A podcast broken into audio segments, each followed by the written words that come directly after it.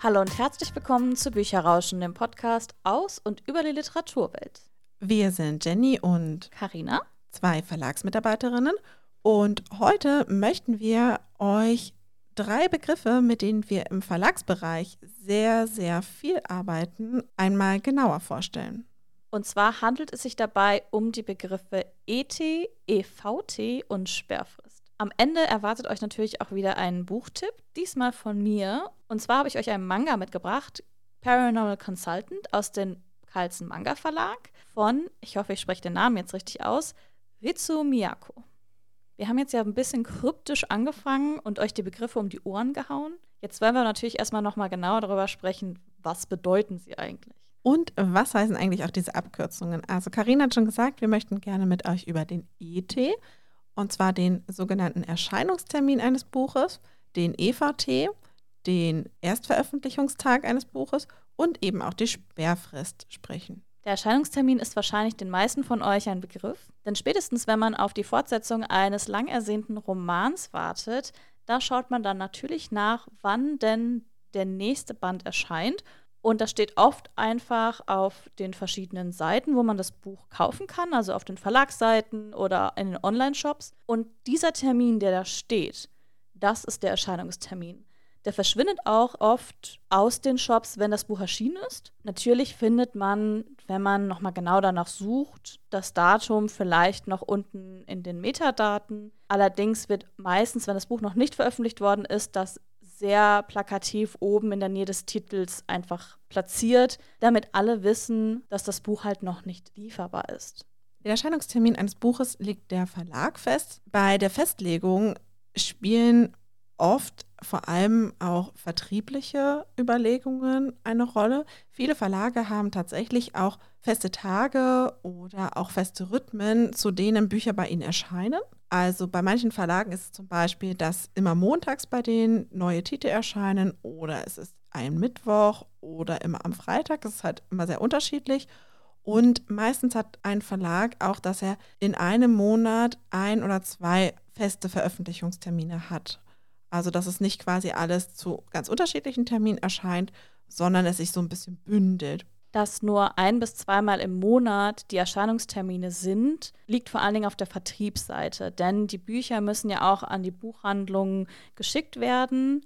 Und wenn jetzt beispielsweise jeden Tag oder jede Woche ein anderes Buch erscheint, dann könnte man die Auslieferung nicht bündeln. Dann würden die Buchhandlungen ganz viele verschiedene Einzelpakete bekommen und das ist für die natürlich auch nochmal ein Mehraufwand, also auf beiden Seiten. Der Verlag muss die Pakete packen und die BuchhändlerInnen müssen die Einzelpakete auspacken. Es ist halt viel einfacher, wenn dann von einem Verlag einmal im Monat oder vielleicht auch zweimal im Monat eine große Lieferung von den Büchern kommt, die ich dann bestellt habe.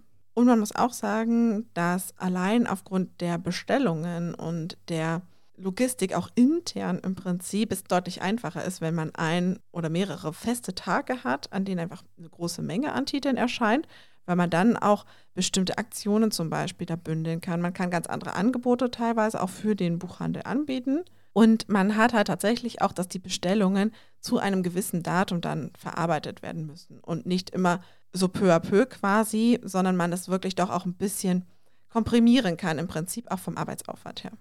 Und generell auch für das komplette Marketing, für die komplette Werbung ist es einfacher, wenn man ein oder zwei feste Erscheinungstermine im Monat hat, weil dann kann man auch nicht durcheinander kommen. Dann weiß man zum Beispiel, im Monat Juni kommen am 15. unsere ganzen Juni-Neuerscheinungen. Also ihr habt das vielleicht auch schon mal bei den Social-Media-Kanälen von verschiedenen Verlagen gesehen. Die haben oft, dass sie da die Neuerscheinungen aus dem jeweiligen Monat präsentieren. Das ist natürlich für das Marketing auch einfacher, wenn man einen festen Termin hat, weil dann kommt man auch nicht durcheinander.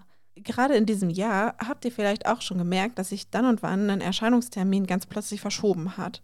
Das kann natürlich immer wieder passieren, auch wenn ich im Prinzip eigentlich einen festen Termin als Verlag einfach schon eingeplant habe und viele meiner anderen Bücher auch dann erscheinen, aufgrund der Papierknappheit oder aufgrund von Druckproblemen, aber auch internen Problemen. Vielleicht zu spät abgegebenen Manuskripten oder dass bestimmte Übersetzungen nicht rechtzeitig da sind, dass aber vielleicht auch die LektorInnen ausgefallen sind. Vielleicht sind sie krank gewesen oder so. Auch durch ganz viele Gründe kann sich ja der Druck eines Buches auch verzögern und dadurch verschiebt sich dann und wann eben auch der Erscheinungstermin. Meistens ist es so, dass man dann schaut, dass man dann auf den nächsten Erscheinungstermin im Verlagsprogramm sozusagen einfach ausweicht. Also wenn ich jetzt eigentlich im Juli erschienen wäre und ich habe einen nächsten Slot für meine anderen Bücher im August, dass ich dann den Titel, der jetzt im Juli nicht erscheinen kann, vielleicht dann einfach auch in den August ziehe. Oft bekommt man aber teilweise auch gar nicht mit, wenn sich der ET verschiebt. Denn von ganz vielen Büchern, vor allen Dingen, wenn es rein Neustart sind, ganz neue Bücher, hat man einfach als Leserin den Erscheinungstermin gar nicht im Kopf. Man hat vor allen Dingen dann den Termin im Kopf, wenn es sich um Bücher handelt, die ein großes Publikum haben, wo es Fortsetzungen von gibt oder die schon im Vorfeld ganz viel Werbung erhalten haben und auf die man echt lange und sehnlichst wartet. Da ist der Erscheinungstermin noch mal viel stärker im Kopf und präsent. Grundsätzlich bei einem Erscheinungstermin ist es so, dass natürlich die Verlage und auch die Verlagsauslieferungen versuchen, dass gerade zu diesem Tag alle Bücher dann auch im Buchhandel verfügbar sind, sodass ihr als Lesende die dann auch kaufen könnt. In der Regel ist es tatsächlich so, dass viele Auslieferungen schon vorher die Bücher bereits an die Buchhandlungen liefern.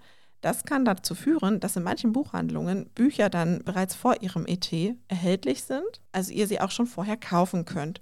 Vielleicht ist euch das dann und wann auch eben schon mal aufgefallen, dass vielleicht eine Freundin oder ein Freund gesagt hat, Mensch, ich konnte das Buch schon kaufen, obwohl es eigentlich offiziell noch gar nicht erschienen ist oder dass Verlage oder AutorInnen auf den Erscheinungstermin hinweisen und sagen, oh, ich bin total aufgeregt, morgen erscheint das neue Buch und ihr sagt, naja, ich habe das schon vor drei Tagen in der Buchhandlung gekauft. Also falls ihr euch mal gefragt habt, wie das zustande kommt, liegt es einfach daran, was Jenny gerade erzählt hat. Weil natürlich auch die Auslieferungen müssen ja damit planen, dass die Speditionen und letztendlich wird auch viel über die Post einfach verschickt, dass die teilweise eben trotzdem länger brauchen und im Zweifelsfall dann entsprechend ein Buch vielleicht nicht rechtzeitig in der Buchhandlung sonst ist. Und um zu gewährleisten, dass es wirklich da ist, schickt man oft die Bücher einfach schon ein paar Tage früher raus. Und man muss natürlich auch die Zeit einberechnen, die die Buchhandlungen brauchen, um die Bücher auch in die Regale zu packen. Denn es bringt ja nichts, wenn das Buch dann am Erscheinungstermin zwar in der Buchhandlung ist, die Buchhändler aber gar keine Zeit haben, es irgendwie auszupacken und vernünftig in die Regale zu platzieren. Also das muss man halt alles mitkalkulieren und oft möchte man einfach, dass das Buch lieber zu früh in der Buchhandlung ist als zu spät.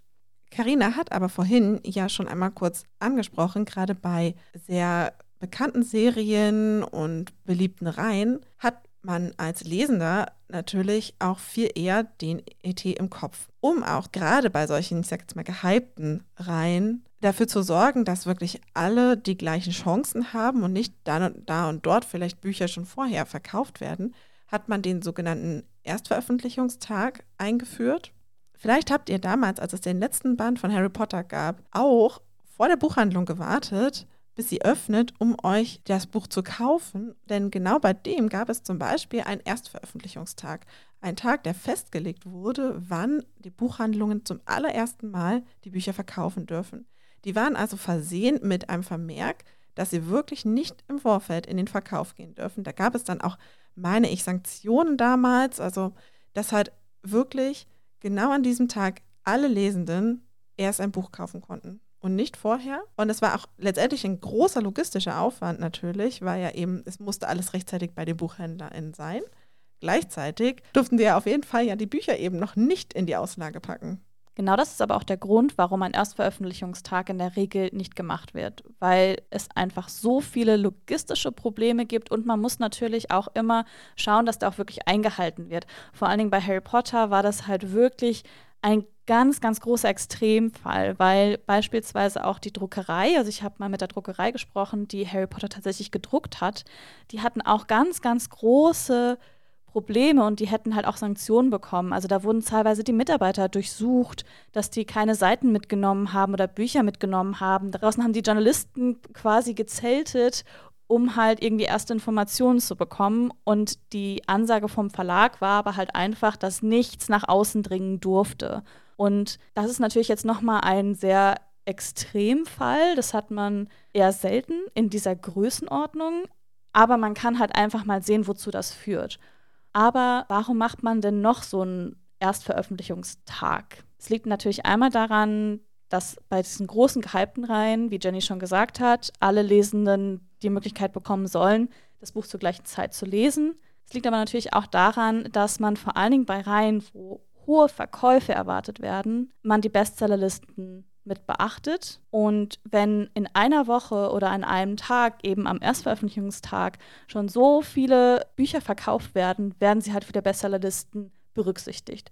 Wenn schon ein oder zwei Wochen vorher immer mal tröpfchenweise Bücher verkauft werden, hat es das Buch viel schwieriger, dort aufzutauchen. Aber ganz ehrlich, machen wir jetzt nichts vor. Ein Erstveröffentlichungstag ist tatsächlich vor allem auch eins, Marketing ganz, ganz großes Marketinginstrument, weil natürlich, wenn man vorher ja auch schon kommuniziert, an diesem Tag erst können die Bücher in der Buchhandlung erworben werden. Man kann das halt super gut auch für die Werbung nutzen. Und es wird natürlich deswegen dann und dort eben auch gerade bei großen bekannten SchriftstellerInnen oder eben bei bekannten Reihen gemacht. Aber natürlich auch die Bestsellerlisten sind eben nicht unerheblich, wie Karina gesagt hat. Deswegen haben auch die meisten Verlage trotzdem, auch wenn sie nur ein ET haben, also nur einen ganz normalen Erscheinungstermin, dass sie halt trotzdem schauen, dass sie im besten Fall die Auslieferung so steuern können, dass trotzdem nicht so viel früher die Bücher schon verkauft werden.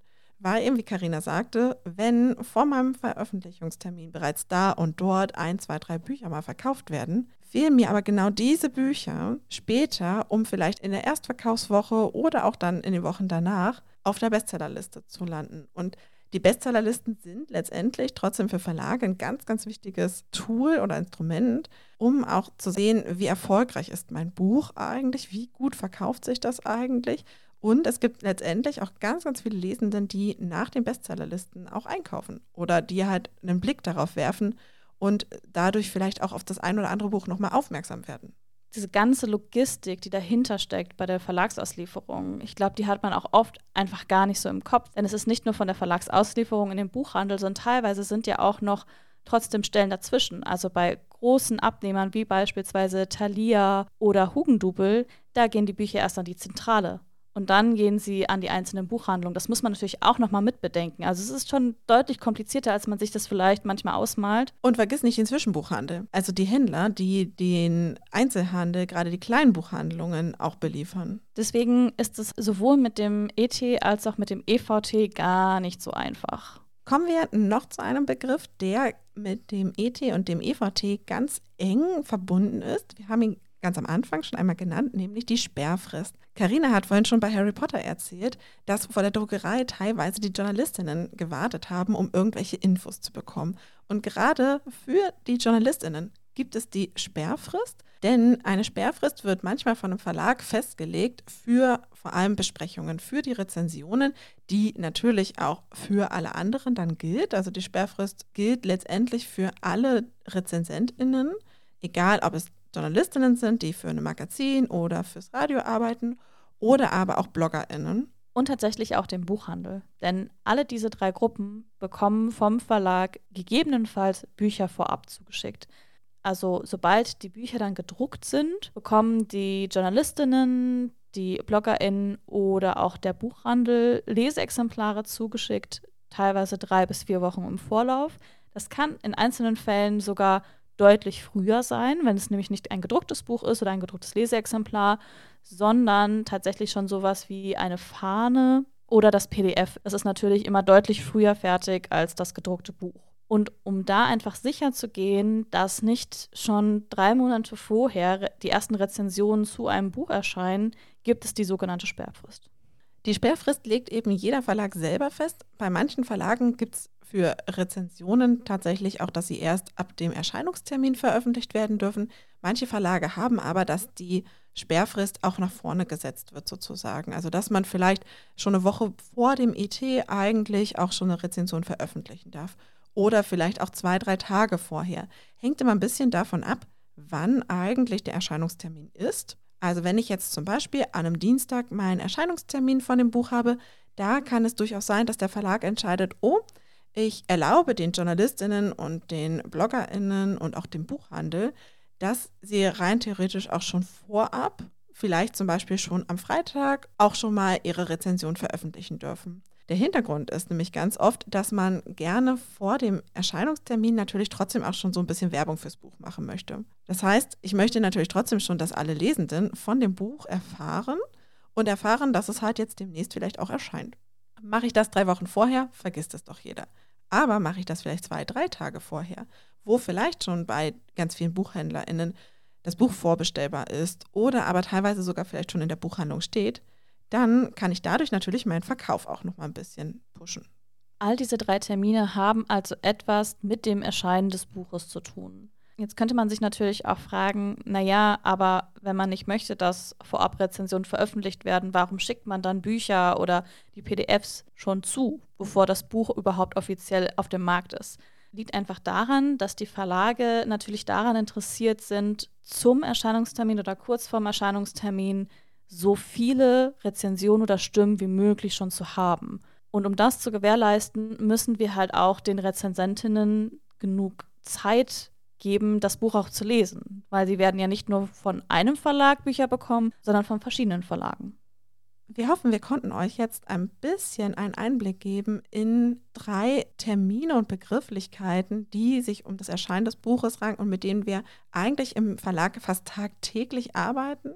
Falls ihr nochmal dazu Fragen habt, meldet euch natürlich super gerne bei uns. Und bevor wir diese Folge jetzt abschließen, hat Karina, wie eingangs erwähnt, auch noch einen Buchtipp für uns vorbereitet.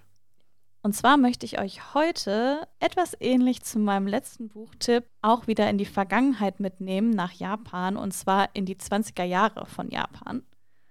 Denn in Paranormal Consultant geht es um das Mädchen Kanoko das eine besondere Fähigkeit hat, und zwar kann sie die Lügen der Menschen hören. Was ihr das Leben natürlich sehr schwer macht, denn sie ist in einem kleinen Dorf aufgewachsen, wo gefühlt jeder jeden kennt. Und da hat sie sich mit ihrer Fähigkeit nicht sonderlich beliebt gemacht.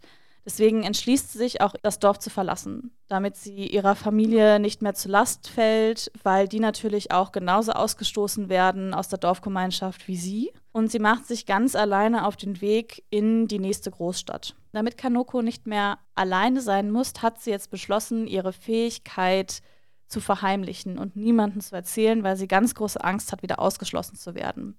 Dann trifft sie aber auf einen sehr scharfsinnigen Detektiv, der allerdings auch komplett verarmt ist.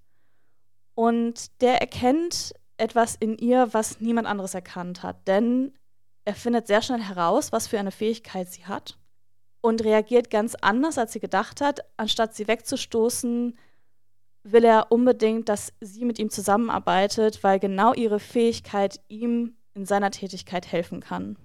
Und so wird sie seine Assistentin und das neue Ermittlerduo Soman Konoko ist geboren. Dieses Zusammentreffen ist für beide eine Win-Win-Situation, denn Soma hat endlich vielleicht eine Möglichkeit gefunden, seine ganzen Schulden zu begleichen oder auch mal endlich Aufträge an Land zu ziehen, wenn er jemanden hat, der halt gleich Lügen erkennt. Es hilft ihm natürlich unglaublich in seinen Ermittlungsarbeiten. Und Kanoko hat jemanden gefunden, der sie so akzeptiert, wie sie ist und sie sogar gut findet, so wie sie ist und der gleichzeitig auch noch ein Gepäck an Freunden mitbringt, die sofort so eine familiäre Atmosphäre schaffen. Was ich so gut an der Geschichte auch fand, ist, dass sie sehr humorvoll ist. Sie ist witzig, das Verhältnis der Charaktere untereinander, vor allen Dingen Soma, der zwar eigentlich der intelligenteste unter allen Figuren ist, der aber am meisten von den anderen aufgezogen wird.